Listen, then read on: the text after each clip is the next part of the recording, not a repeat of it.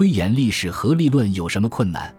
在这里，我之所以仍然选择阿尔都塞对恩格斯的批评作为问题史的索引，并非出于主观的去选择一种角度而反对另一种角度，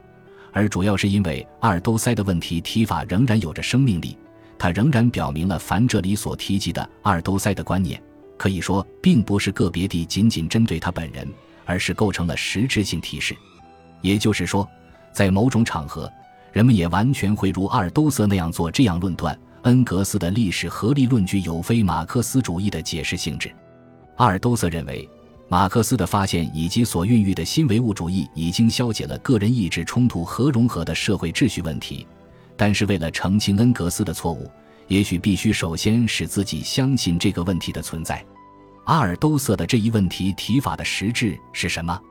关于这个问题，就我们所能评判的范围而言。把它放在它的根本意图上来讨论，才比较切近题旨，即把它放置在他揭示的所谓恩格斯哲学背后作为难题所包含着的东西上来。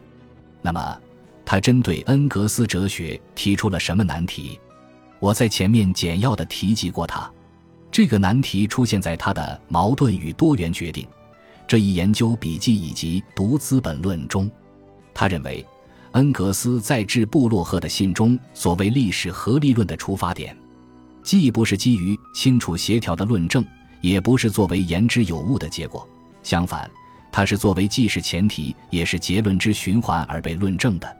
至于这一局面的造成，却是由于十分简单的原因：由于恩格斯是从霍布斯的自然状态、洛克和卢梭的共同意志、埃尔维修或霍尔巴赫的普遍利益。斯密或李嘉图的原子说等等，以及与经纪人类似的预设来推导历史合力论的，所以恩格斯不得不面对着这样一系列难题：单个意志的规定性从何产生？如何证明总的合力就是与经济因素归根到底是决定因素相巧合的那个合力？如何证明总的合力一定就不等于零？如何证明每个意志都包括在总的合力里面？若想最广地来概括阿尔都塞的这些追问，那么他们也即被归结为这样一个问题：单个人意志如何客观地表达社会历史运动规律？我们从这些问题的提法中可以看出，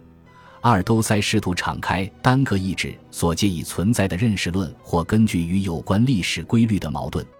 首先，阿尔都塞所有这一切追问的指向都在如何理解社会的基本矛盾问题上，其中。核心是经济决定因素能否从偶然事件或众多单个意志的多股力量里认出自己，成为阿尔都塞对恩格斯批评的焦点。根据这一焦点，阿尔都塞强调他只在乎一点：马克思主义不需要沿用形而上学来理解历史客观规律。他认定历史合力论具有坏的形而上学基础，而最核心的问题在于。恩格斯的历史合力论是从偶然事件中引出经济因素，归根到底是决定性因素的观点，以及是从个人意志引出产生历史事件的观点。让阿尔都塞不满的是，恩格斯虽然偶尔也企图真正把偶然性与必然性不可分割地联系起来，但这种意图仅仅是一个愿望罢了。以俄尔都塞之见。我们不能把必然性仅仅作为在无穷无尽的偶然事件当中向前发展的东西，否则必然性就被转换为这些偶然事件的外部的东西。按照阿尔都塞的如此解读，一方面以恩格斯为代表的传统马克思主义的历史认识论是错误的，奠定在必然性和偶然性的结构性区分之中的，并也是建立在知识论观点之上的；另一方面。阿尔都塞面对这种他所谓的传统马克思主义之单纯的历史一元结构观，试图穿越必然与偶然之间的结构性区分，并且根据他的矛盾和多元决定观来构造他对恩格斯历史合力论的批评的总体立场。在这个意义上，我们解读阿尔都塞的问题提法时，就需要通过这个立场。照此看来。阿尔都塞对恩格斯历史合力论的批评，实际上呈现为如下逻辑理路：既然恩格斯将必然性误认为是在无穷无尽的偶然事件当中向前发展的一种运动的东西，那么我们就无以真正知道这种必然性是否就是这些偶然事件的必然性。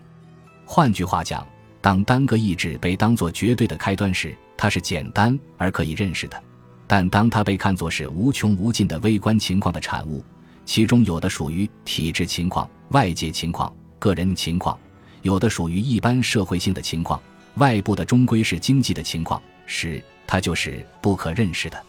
而当所有这些情况混杂在一起叙述，是一些纯属偶然的和个别的决定性因素，竟与一些普遍的决定性因素相提并论时，也有类似的模糊性。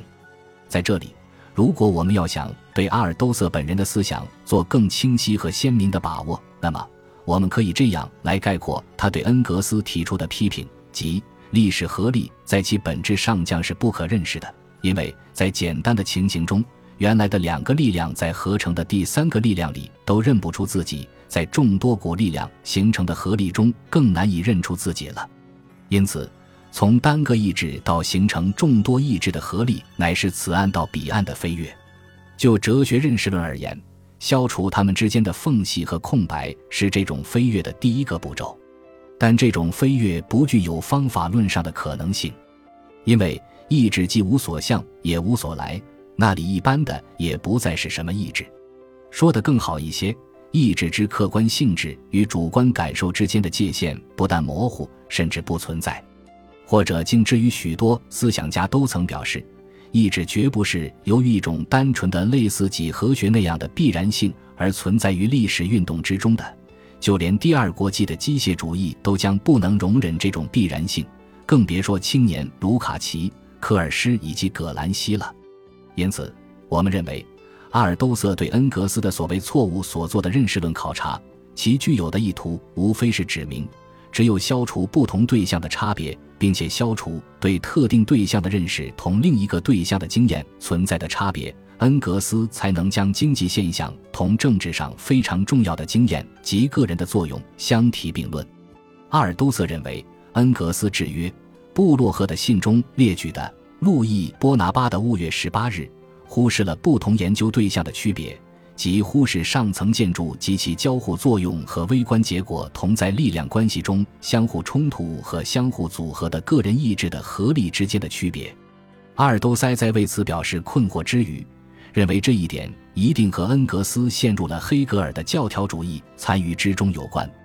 这就是说，是恩格斯误用了必然、偶然和本质现象这两组概念。以使人们相信，通过无限性能在最后的合力中产生出人们想得到的合理的，给予经济因素归根到底是决定因素相巧合的那个合力。简言之，阿尔都塞对于恩格斯的最终批评是：个人在历史中的作用问题，不过就是必然和偶然这对概念荒谬推理的最著名的形式。这里。阿尔都塞似乎已经为经济因素这个归根到底要获胜的力量找到了来源和根据。在这里，经济决定因素不再是在偶然事件中向前发展的外在力量，而是偶然事件的内在本质。我们从这一点便可以知道，阿尔都塞为什么读到历史合力论时会对恩格斯的论证方式感到如此不安。而问题就集中在。如果说必然性意义上的经济因素为全部历史认识奠定了基础，那么所谓单个意志合力意义的历史认识形式又要求建立在另一种东西的基础上。显然，对阿尔都塞来说，恩格斯犯的正是这种毛病。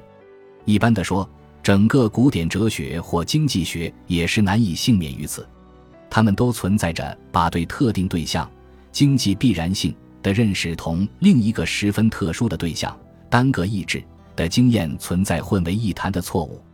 而在这方面，阿尔都塞认为，马克思对市民社会概念的批判与恩格斯的单个意志概念之视野又远为不同。当所谓个人意志的冲突范畴被恩格斯当作历史理论的前提来强调时，并因而被当作对经济主义来发动袭击的基地时，这里隐含着的哲学史上或在经济学史上的渊源和传承关系。便立即表现为落入洛克或卢梭式思想规定之中，即表现为传统的资产阶级意识形态的出发点所具有的奠定基础的作用。相比之下，在马克思那里，市民社会概念的意义一开始即便不是完全消失了，也只能是相当有限的。本集播放完毕，感谢您的收听，喜欢请订阅加关注，主页有更多精彩内容。